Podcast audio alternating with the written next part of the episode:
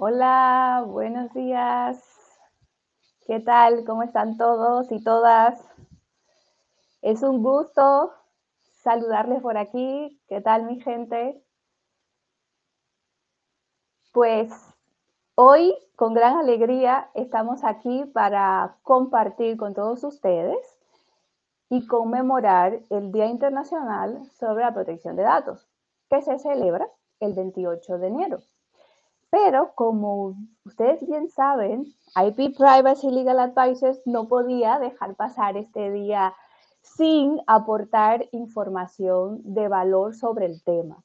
Porque este tema, tanto para mi invitado como para mí, es parte de nuestra pasión, parte de nuestros temas de gran interés.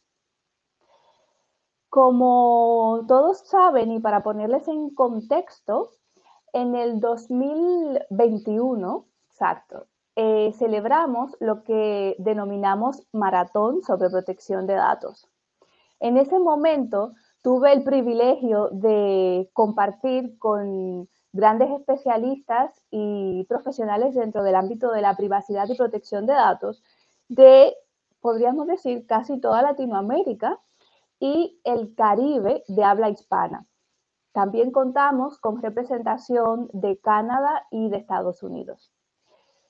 Este evento nos ayudó a, además de relacionarnos entre todos, también a percatarnos de la realidad de cada país en ese momento, en el 2021, con relación a la protección de datos y la privacidad.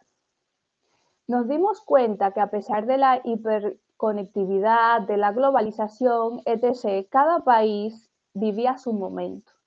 Cada país se encontraba en un estado em, específico en cuanto a este ámbito, sin olvidar, por supuesto, que España, que Europa siempre ha sido en el transcurrir del tiempo un, un área geográfica que nos ha servido de inspiración y de modelo dentro de esta área.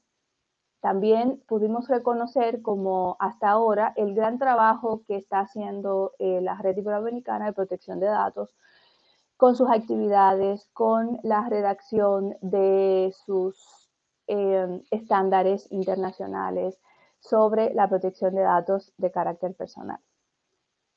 Uno de los expertos me preguntó que por qué le habíamos denominado maratón de protección de datos. Y realmente fue un maratón. Fueron varias, varios días con sesiones eh, con los diferentes países, pero también considero que la protección de datos es un maratón porque no es un sprint. O sea, la protección de datos requiere de tiempo, es una carrera de, largo recorrido, eh, requiere de práctica, de preparación, de constancia, de perseverancia para realmente llegar a la meta y sobre todo llegar en un buen puesto. Sin duda, el Reglamento General Europeo de Protección de Datos ha marcado un antes y un después en este ámbito se dice rápido, pero ya casi han pasado siete años. Si tomamos en cuenta su fecha de publicación, que fue en abril del 2016. Desde entonces, se podría decir que todos los países del mundo eh, se han puesto las pilas, han promulgado normas nuevas, han modificado las, las que ya tenían y la protección de datos y privacidad se ha tornado como eje principal de dichos países, de todos, reconociendo la protección de datos como un derecho fundamental. En ese sentido, podríamos decir que no paramos, es un corre-corre constante. Entonces, insisto en que maratón fue una denominación eh, muy, muy precisa. Eh, tenemos diferentes directrices, eh, normativas relacionadas con la inteligencia artificial, pero vinculada con el respeto al, reglamento de protección de datos. Eh, hace poco nada que salió la ISO sobre Privacy by Design, sobre privacidad desde el diseño. Entonces, eh, entre la tecnología y la importancia que ha, que ha adquirido este ámbito, este derecho, eh, los profesionales y los apasionados de esta área no paramos de un constante aprendizaje, de un constante ponernos al día.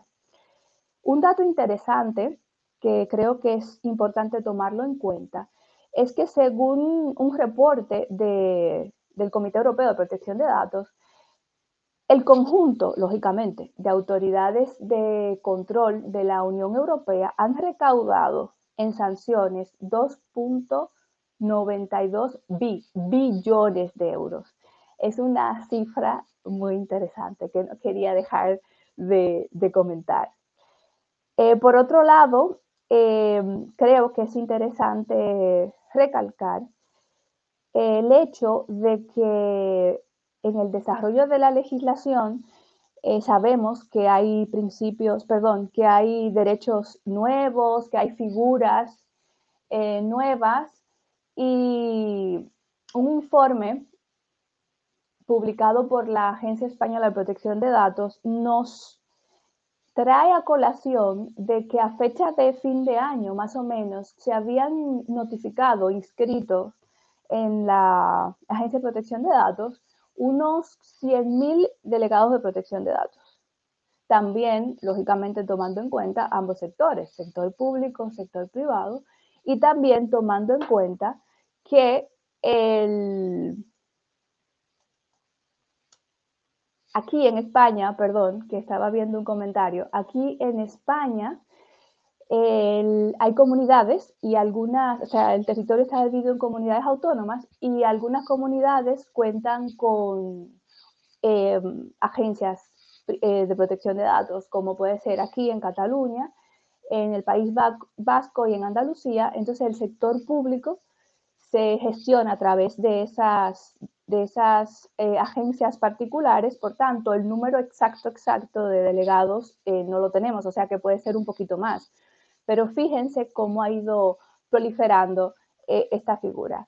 Y sin más preámbulo y para que todos sigamos disfrutando y aprendiendo, vamos a darle paso a nuestro invitado de honor de esta sesión, que es César Moliné. Resulta y viene al caso que esta es la primera sesión del día de hoy. Más tarde, a las 2 horas España, que para los países invitados será las 8 de la mañana. Contaremos con la compañía de Perú, con Carol Quiroz, Panamá, con Augusto O, y Canadá, con Carlos Chalico. Así que espero de su compañía y atención, y si no, lo pueden escuchar en diferido también, porque este tema tiene mucho que aportar y aprender. César, te doy paso y te presento los dos juntos porque así será más divertido. Hola, ¿qué tal? Buenos días. Hola, ¿qué tal? Muy buenos días, Mabel, para ti también. ¿Qué tal? ¿Cómo, cómo está Quisqueya la más bella? Cuéntamelo todo. Uf, bueno, Quisqueya la más bella está en una época muy interesante a nivel de, de, protección de datos. Y tú sabes que quiero, de tu introducción, hay dos puntos especialmente que quiero remarcar. Y el tema de realmente de por qué estamos aquí.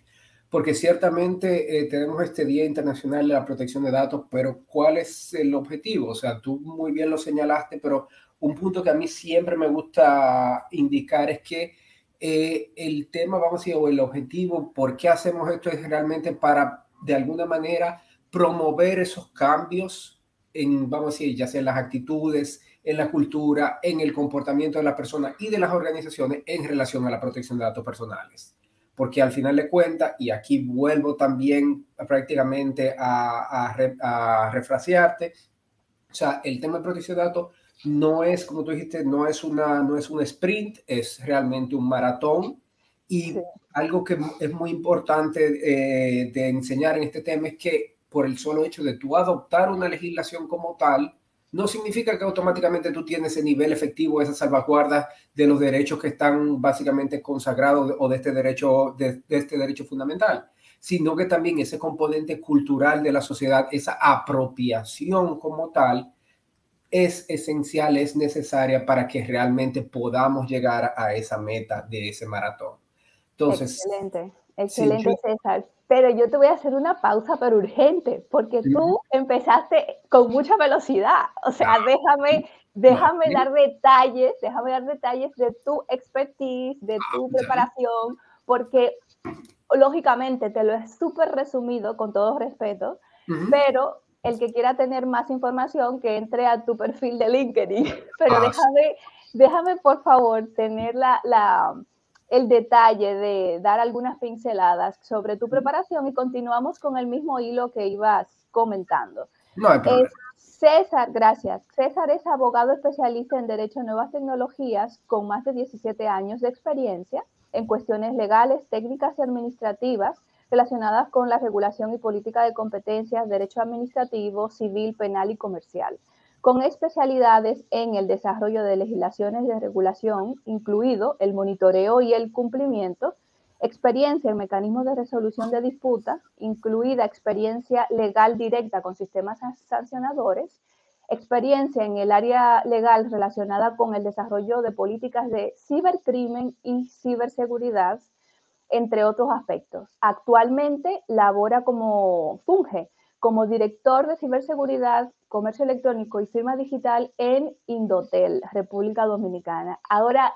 continúe, caballero, con su exposición, con lo que estaba comentando, y luego le haré algunas preguntitas, pero realmente tenía que presentarte como Dios manda.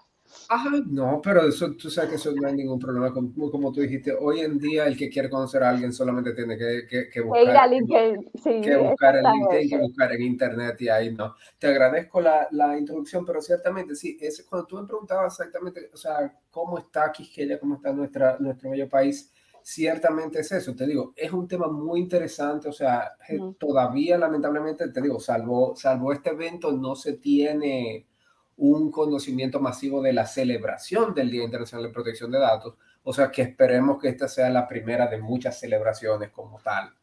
Entonces, Gracias, César. Gracias. Realmente ese es uno de mis grandes objetivos. O sea, eh, para mí es muy importante em, difundir y comunicar en este ámbito porque curiosamente, curiosamente, no hay mucha difusión en este sentido a pesar de la extremada importancia que tiene. Así tienes toda la razón. Y, y, y, volviendo, te digo, volviendo un poquito a lo que mencionaba anteriormente, por ejemplo, el hecho de tener una ley como tal ha sido un poquito la, la experiencia eh, hasta ahora que, que, que, hemos tenido aquí en República Dominicana. Por ejemplo, tú, bueno, tú lo conoces bastante bien, tal vez para la audiencia que nos escucha no, no, son tan no están tan familiarizados con el régimen legal aquí en República Dominicana, pero o sea, sabemos que desde el 2010, bajo la esfera de, del derecho a la intimidad en la Constitución, es reconocido el derecho a la protección de datos personales. Sabemos, tenemos ya más de creo que 30 años con leyes sectoriales que tocan el tema de protección de datos de alguna manera, o sea, de alguna manera sectorial, por ejemplo, como la ley de salud cuando se refiere al expediente médico, la ley, por ejemplo, de protección de las personas con, con, con VIH, por ejemplo, en lo que se refiere a sus historias clínicas, eh, por ejemplo, ley de telecomunicaciones cuando hablamos del secreto, del secreto de las telecomunicaciones, ley monetaria y financiera en lo que se refiere al secreto bancario, etcétera, etcétera, etcétera. Es decir, hay una, una gran colección de leyes que de alguna manera u otra tocan aspectos del derecho a protección de datos y no es solamente hasta el 2013 que se tiene esta ley. El problema es que esta ley prácticamente se aprobó, pero nunca ha sido básicamente como asumida per se. O sea, yo, a mi entender, como que nunca ha permeado realmente en lo que mencionaba anteriormente, en ese, en ese cambio en la sociedad de que las personas sean más conscientes de que no solamente poseen este derecho fundamental, sino que tienen derecho a ejercer las diferentes facultades bajo ese derecho.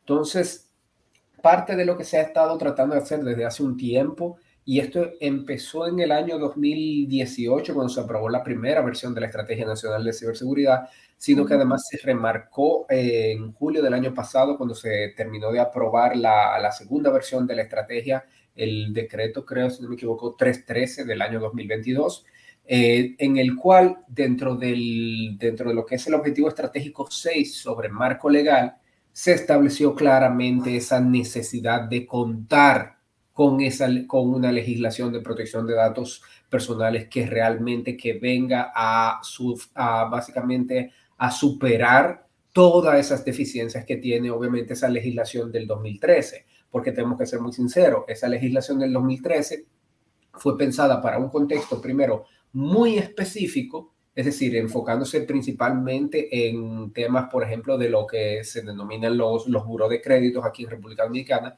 y no tiene o no tomó ni siquiera en cuenta cómo se desarrolla, por ejemplo, el, el derecho a la protección de datos en un medio tan esencial para nosotros como el día de hoy, como es el Internet. perfecto. Gracias por este feedback rapidísimo que has hecho. Y siempre te agradezco que seas tan transparente y claro en este sentido, porque es mi mayor objetivo. O sea, en todos los foros que he tenido la oportunidad de participar, no hay en uno que no haya puesto yo el tema de nuestra legislación, cuando digo nuestra de República, porque yo también soy dominicana, para los que no, no lo sabían, em, es simplemente deficiente y que mejor que no existiera. O sea, porque no sé qué hace. O sea, no, no sé al final cuál es realmente el objetivo dentro del ámbito que se supone que debe de regular, lógicamente. Entonces, Em, yo tenía la ilusión de que tú me dijeras que eh, el proyecto de modificación o actualización eh, va muy adelantado, muy bien encaminado. Alguna buena noticia, o sea, yo quiero que tú me des buenas noticias en este sentido porque en el 2023 es justo y necesario que ya eh, regulemos este asunto como es debido. Porque muy bien mencionaste ciberseguridad, mencionaste el plan de digitalización y todo esto de República Dominicana, pero yo sigo en las mías. No tenemos la ley fundamental que regule todo este ámbito, porque el tema de, datos personales, el tema de información, o sea, está vinculado también con la ciberseguridad. El, el, mundo digital y, regularización digital pública es que al 100% está relacionado con, los datos personales de los ciudadanos, de los individuos, de los funcionarios públicos, etc., etc. Entonces, em, ¿qué estamos haciendo? Además de tratados internacionales, además de que la protección de datos forma parte de los Objetivos de Desarrollo Sostenible de la ONU, o sea, ¿cuándo nos vamos a poner en sí las pilas para sacar adelante una norma que realmente se adecue a lo que debe ser su objeto, su objetivo, protección de datos personales como derecho fundamental del ser humano. Cuéntame. Y así, y así es, Mabel. O sea, eh, esa parte es muy, o sea, lo que, lo que tú has dicho es muy cierto. Y te digo, y como te digo, como parte de esa, de, de, de, la Estrategia Nacional de Ciberseguridad, por ejemplo, en ese objetivo estratégicos, ciertamente en el año 2021 empezamos a desarrollar, por ejemplo, una, una legislación en ese sentido. Y básicamente se hizo con, básicamente pensando en tres puntos principales. Primero, eh, pensar en, vamos a decir, por qué queremos esta ley, por ejemplo, para los ciudadanos por ejemplo, del punto de vista de los ciudadanos, del punto de vista del sector privado, del punto de vista del sector público. Para el ciudadano, pues obviamente es muy importante. ¿Por qué? Porque necesitamos un marco, como tú dijiste, que proteja los derechos, que proteja su privacidad, que les provea de la información necesaria para que puedan no solamente estar protegidos, sino estar conscientes de cómo se usa esa información. Para el sector privado, pues obviamente esto es, es esencial. O sea, si queremos, por ejemplo, aumentar nuestra competitividad, por ejemplo, en el mercado internacional y especialmente en el mercado europeo, necesitamos contar con una legislación de esta naturaleza. También, por ejemplo, a nivel del manejo de datos internos de las empresas, la, una, una ley de esta naturaleza afecta considerablemente, y cuando digo considerablemente de manera positiva, por ejemplo, cómo se manejan los datos de una manera eficiente y responsable, pero sobre todo, esta, este nuevo tipo de legislación puede legitimizar cómo se recopilan esos datos y cómo pueden ser exportados al extranjero. Y cuando hablamos para el Estado, igual que para los ciudadanos, es muy importante porque no solamente permite proteger de una mejor forma los derechos de los ciudadanos, que es un, básicamente una de las funciones esenciales del Estado, pero no solamente eso, sino que también aumenta la transparencia de cómo el Estado usa los datos de sus mismos ciudadanos. Y esto yo creo que esos tres elementos fueron ese gran punto de partida para, para, esta legislación y la buena noticia, como tú querías una buena noticia el día de hoy. Por favor.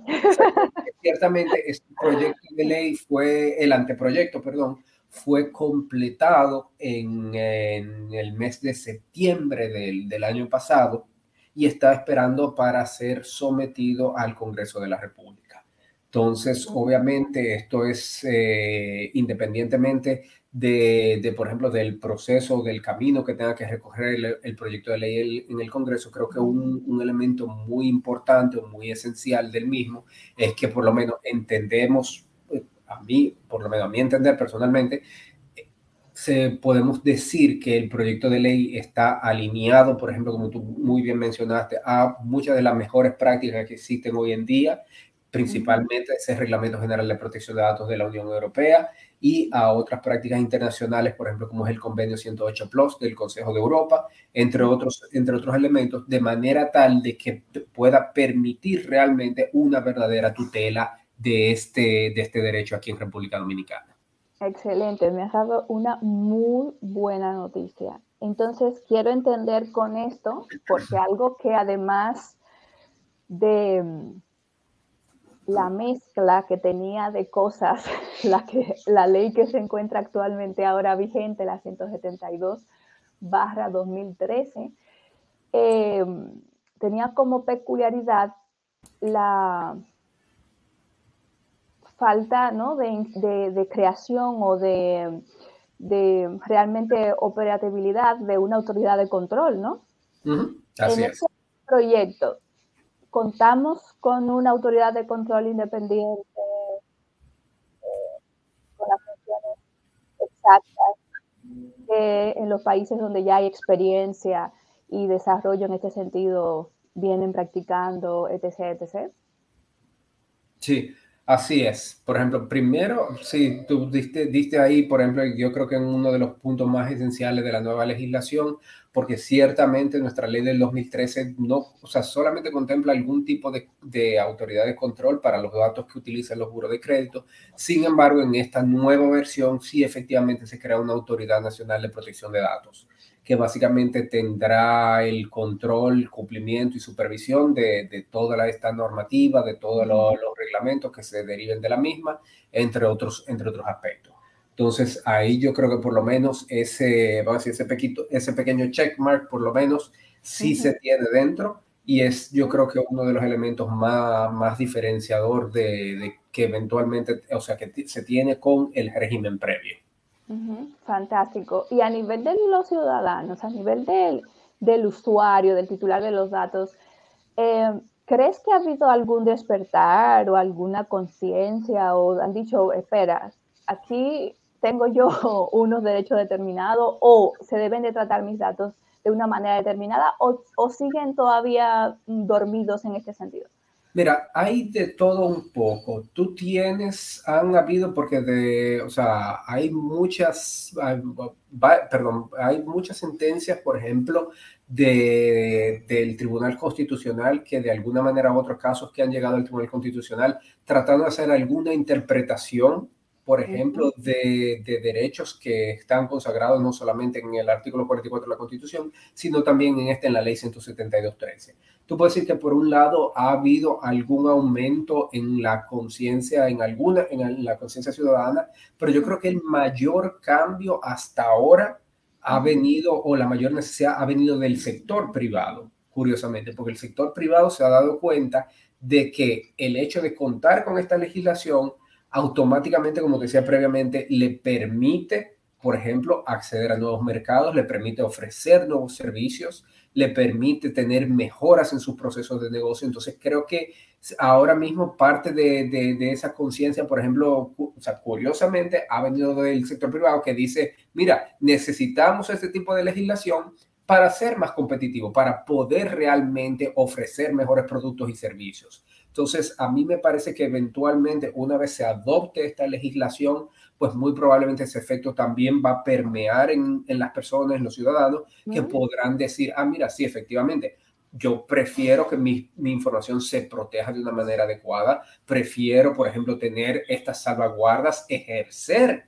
mis derechos y mis facultades. Entonces, entiendo que, que es cuestión de tiempo. Sí, sí, sí, todo es cuestión de tiempo, pero lo importante es que se van dando pasitos ya hacia, hacia adelante.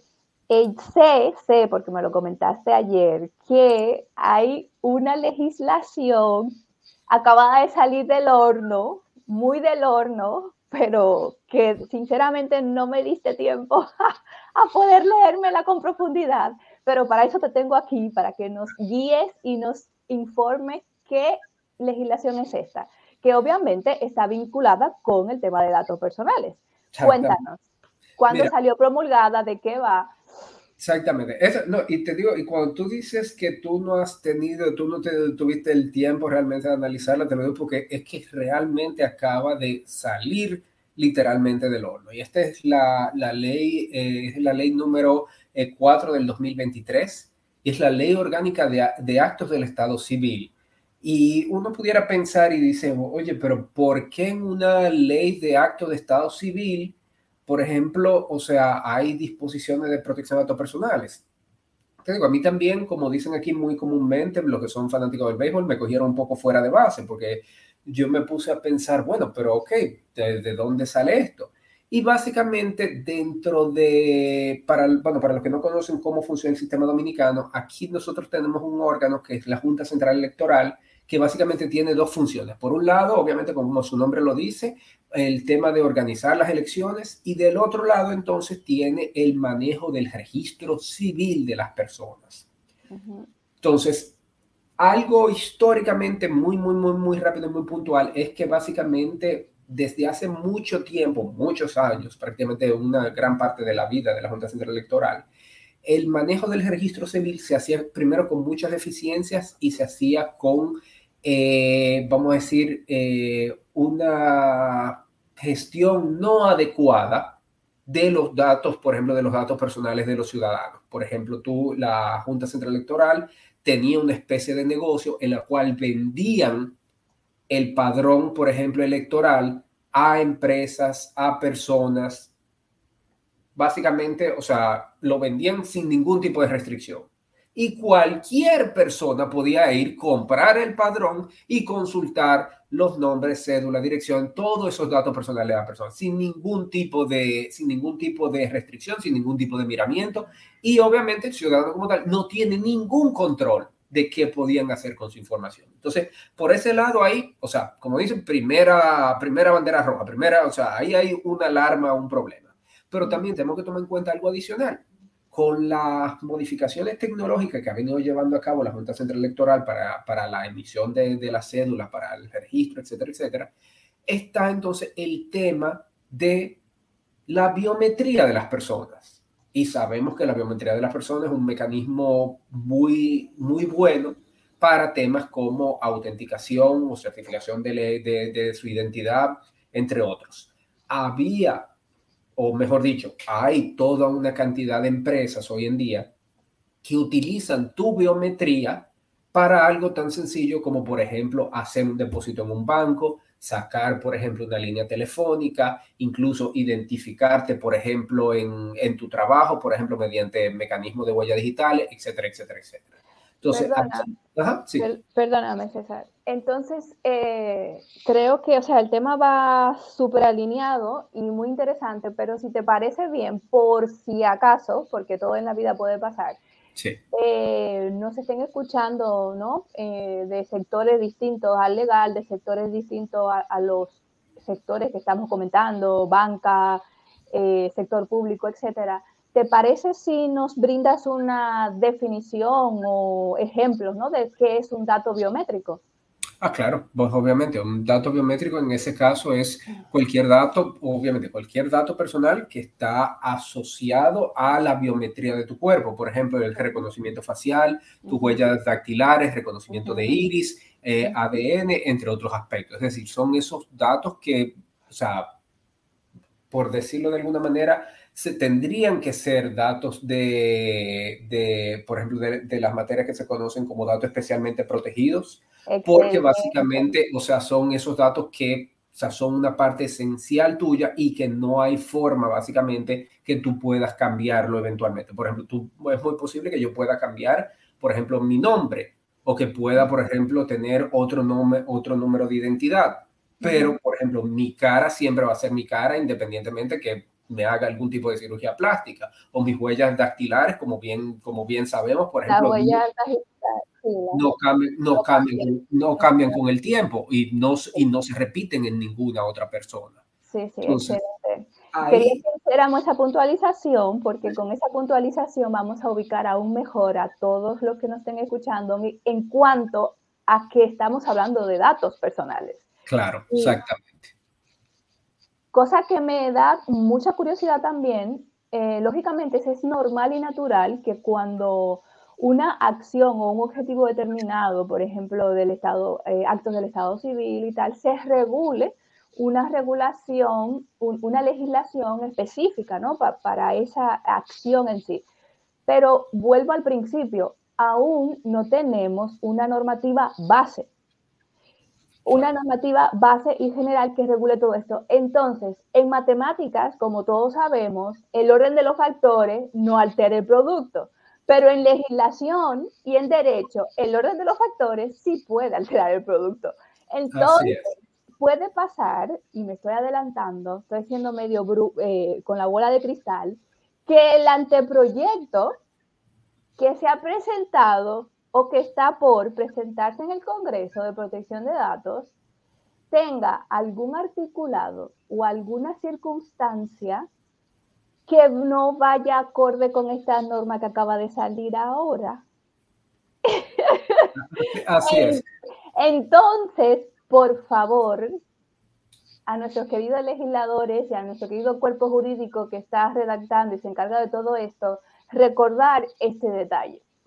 En legislación y en derecho, el orden de los factores sí altera el producto. No, y no solamente eso, no solamente eso, Mabel, o sea, ahí tú tienes, tú tienes toda la razón, pero, o sea, esto es lo que me pone a mí a pensar es entonces, bueno, entonces ese borrador que tenemos, ahora tenemos que abrirlo de nuevo para ver cómo vamos a compaginar lo que está aquí en esta ley con eso, porque cuando hablamos, por ejemplo, por lo menos que yo recuerde, dentro de las materias especiales, por ejemplo, que se, que se reguló en el, en el borrador del anteproyecto de ley, no había nada sobre, por ejemplo, la Junta, la Junta Central Electoral regulando el tema de los, de los datos biométricos y más aún otorgándose una serie de, de, de facultades que vamos, que podemos ver ahora Sí, por favor, te lo agradezco.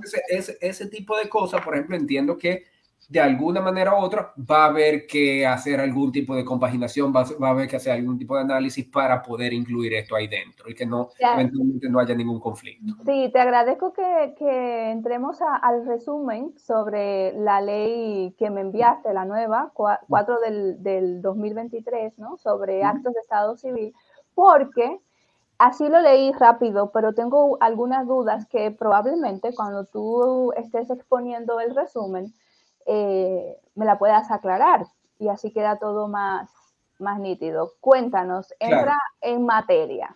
Exactamente. Mira, esta ley entró en el radar prácticamente de todo el mundo porque salieron un artículo en la prensa diciendo, ah, de ahora en adelante ninguna organización del sector público, del sector privado va a poder guardar datos biométricos o usar datos biométricos de las personas. Y te digo, chocó a mí. Perdona, ¿cómo fue? Recapitula otra vez. No, no, te digo, o sea, o sea la, la, ley básicamente hizo su entrada a la opinión pública con un artículo, con una serie de artículos que salieron la semana pasada diciendo que ninguna organización, o sea, del sector público o privado iba a poder usar o almacenar datos biométricos de las personas obviamente te digo, el día que salió el artículo, a mí me llamaron como tres personas diciéndome, mira, pero ¿y ahora cómo vamos a hacer? Que esto, que los servicios de telecomunicaciones, que los servicios financieros. Entonces, que, o sea, ¿cómo, cómo se, cómo, cómo, como dicen aquí comúnmente, cómo se come esto? O sea, ¿qué, qué, qué es lo que va a pasar? Porque obviamente, cuando entra una pieza, una pieza jurídica de esta, de esta naturaleza con estas disposiciones, o sea, afecta el negocio de, de, un, de, un, de, una empresa y obviamente dice, ok, ¿y ahora qué va? O sea, ¿cómo, ¿cómo vamos a resolver? Entonces, lo primero es que, obviamente los periodistas a veces son un poco sensacionalistas, sacan algunas cosas un poquito de contexto y aquí yo sí quiero hacer algunas puntualizaciones. Hasta ahora, yo lo que he visto dentro de las disposiciones que voy a mencionar ahora es que toman una, vamos a decir, un punto de otorgarle a las personas una mayor protección sobre sus datos biométricos. O sea que por ese lado, te digo, hasta ahora y hasta que hasta que hasta prueba en contrario, yo entiendo que estas disposiciones vienen a fortalecer nuestra, nuestra privacidad. Por ejemplo, por un lado, lo primero que se dispone es que la Junta Central Electoral va a tener ese servicio de autenticación y certificación de la identidad de las personas en base a, datos biométricos. En, vamos a decir, en términos muy llanos, ¿qué significa esto? Primero que la Junta no va a transferir los datos, sino que la Junta tiene esa tendrá esa base de datos maestro de datos biométricos y el que quiera validar o certificar la identidad de una, de una persona, lo que hará es que se conectará con esa base de datos de la Junta y validará pero no te van, no le transferirán tus datos biométricos a ninguna otra persona. O sea que por ese lado, ahí yo entiendo, muy, buen, muy bueno por la Junta, porque ellos tienen su registro maestro y tú puedes validar, yo puedo validarle la identidad de Mabel en base tal vez a, la cédula de identidad de Mabel o a los datos que están ahí dentro, pero los datos biométricos de Mabel quedan siempre almacenados en la Junta y no se transfieren a terceras partes.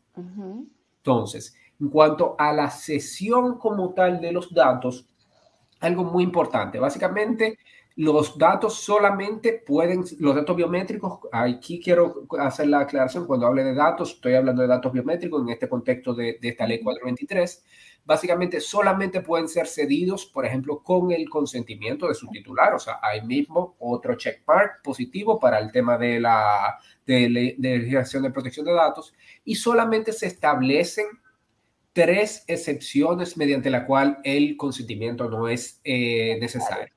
Primero, cuando está autorizado por una ley. En segundo, cuando se derive de una relación contractual y básicamente, o sea, eh, haya acuerdo entre, entre ambas partes.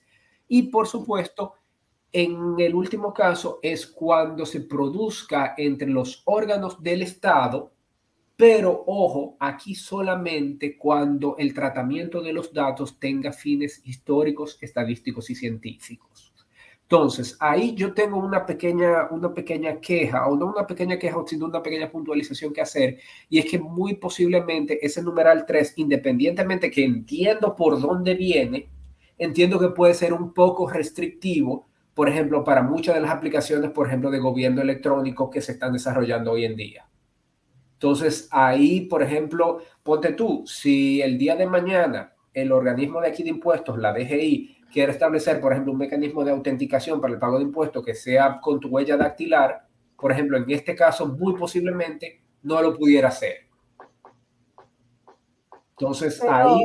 Pero mira, lo tengo ahora frente a mí y ya sabemos que el derecho también es interpretativo. Sí, sí, claro. Así que cuidado, cuidado con lo siguiente. El numeral 3. La sesión se produzca entre órganos del Estado en el ejercicio de sus funciones y atribuciones. Y luego, que, y luego dice, y, y el tratamiento de los datos tenga fines históricos, estadísticos o científicos. O sea, que simple y llanamente con esa finalidad.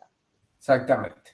Entonces, ahí e, ese, este, esos son de los elementos que a mí me preocupan un poco porque entiendo que independientemente que el espíritu es correcto, es decir, vamos a tratar de proteger al máximo los datos biométricos, también estamos creando limitaciones que pueden realmente eh, impedir otros desarrollos. Sí, Entonces, eh, alguna función básica de otra, de otra entidad pública que necesite acceder a esa información, claro. Exactamente. Entonces, imagínate, si, si, por ejemplo, si solamente se puede acceder a, tu, a, a, ese tipo de datos, por ejemplo, si solamente se pueden transferir o ceder esos datos entre órganos del Estado con fines históricos, estadísticos, científicos, o sea, se deja toda una gran cantidad de servicios públicos fuera de ahí Entonces, eso yo entiendo que eventualmente sí habrá que, que tendrá que tener algún tipo de revisión o de algún tipo de acotación de alguna manera, porque entiendo que a esta ley todavía no se ha, promulgado el reglamento, con lo cual habrá, habrá tal vez la posibilidad de hacer algún tipo de interpretación sobre la misma, pero en la ley que tenemos ahora mismo, en este artículo tal cual, o sea, es muy... Claro, pero acuérdate, César, que en el reglamento lo que podemos plasmar es desarrollo, eh, medidas, cómo hacer esto y lo otro, pero no podemos modificar el espíritu en sí de la norma. Y si en la norma no dice que se puede acceder para otras finalidades, el reglamento no lo puede decir. Ahí, ahí tienes toda la razón, pero bueno, siempre sabemos que hay legisladores creativos.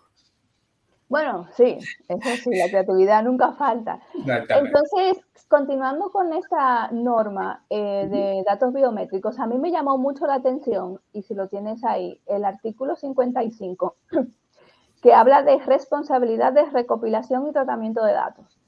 Sí. Expone que la Junta Central Electoral, como muy bien tú dijiste, es el competente, pero particularmente tengo que decirte que no me gustó para nada la siguiente palabra. La Junta Central Electoral es la encargada de la recopilación, tratamiento, bla, bla, bla.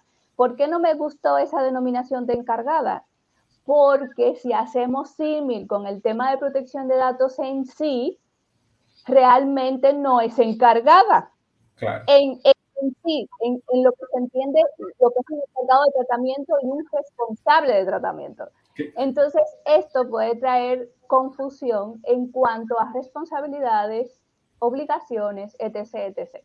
Porque la Junta, al parecer, según el espíritu de esta norma, será la responsable del tratamiento. Exactamente. Bueno, será no, es la responsable, básicamente. Exactamente. Entonces, este término de encargada de tratamiento, de procesar y creo que quizá no ha sido el término más preciso para utilizar en este párrafo.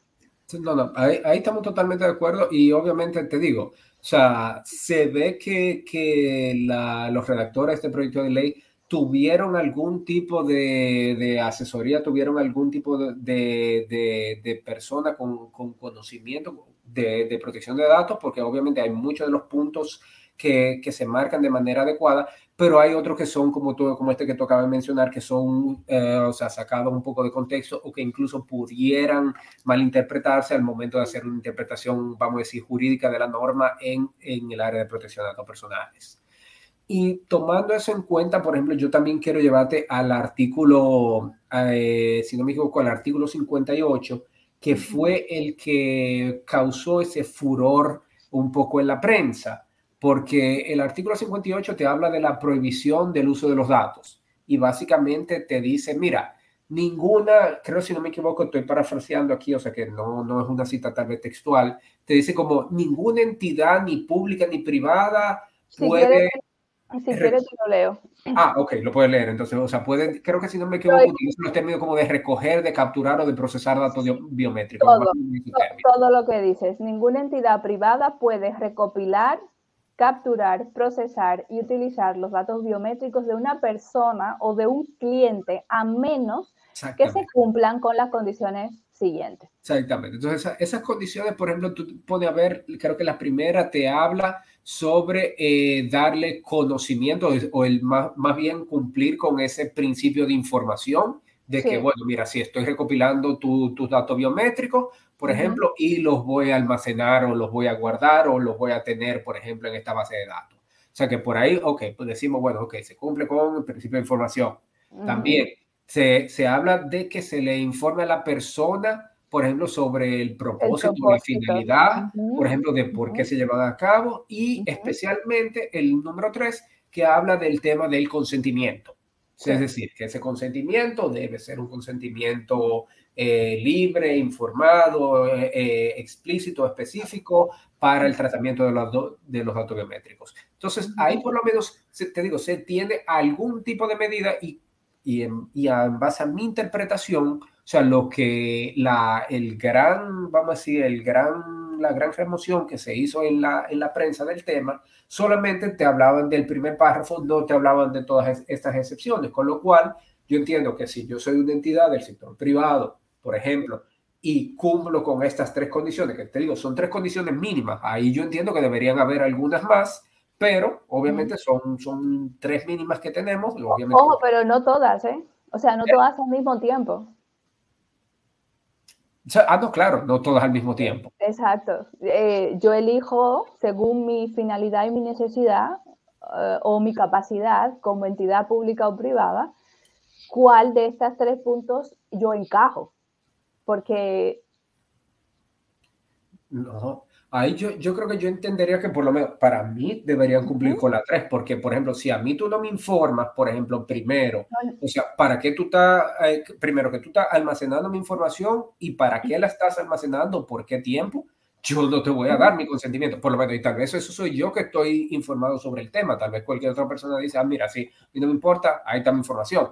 pero...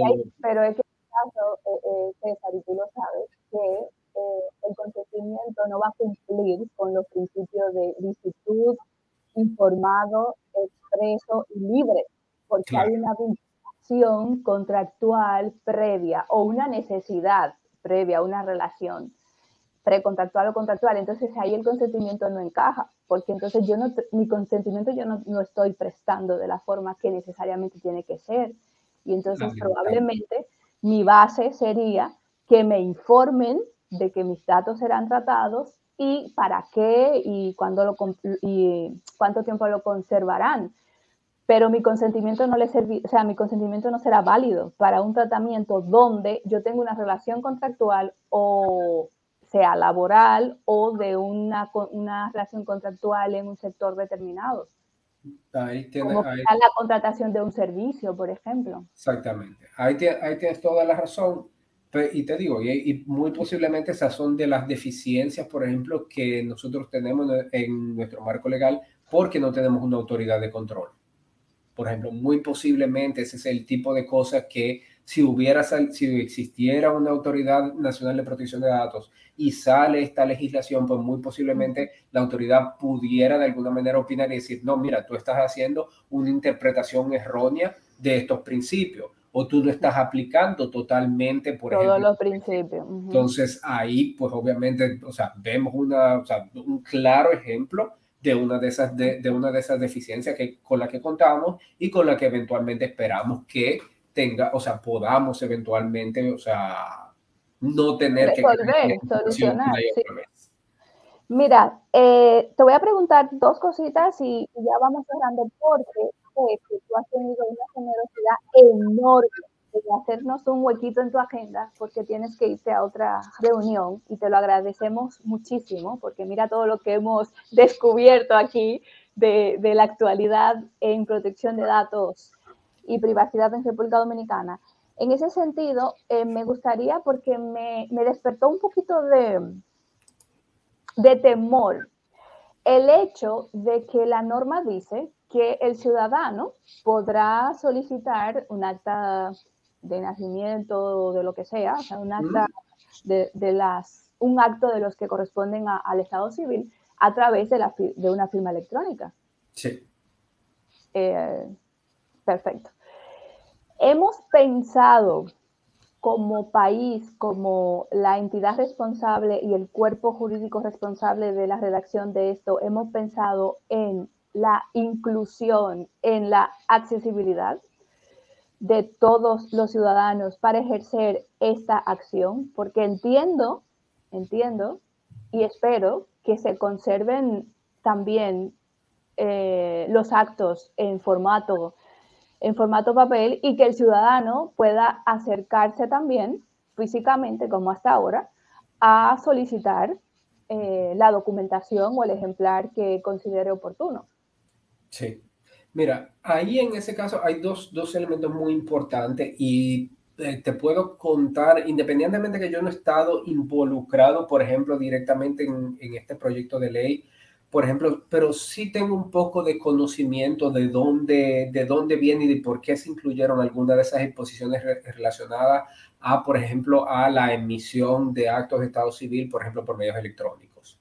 es que tú tienes que remontarte primero, o sea, lo primero y, lo histórico más importante. Tú tienes, para hablar de actos de Estado civil antes del 2023, tú tenías que referirte a una ley, creo, si no me equivoco, que era como del año 55, que era la que hablaba del tema del registro civil aquí en República Dominicana. Con lo cual tú puedes entender que en esa ley no había, o sea, había toda una serie de enmiendas que se le habían hecho por reglamento, por leyes sectoriales, etcétera, etcétera, pero no contemplaba como tal las posibilidades, por ejemplo, que tenemos hoy en día de utilizar, por ejemplo, eh, tecnología de información y comunicación, o sea, servicios de gobierno electrónico, entre otros.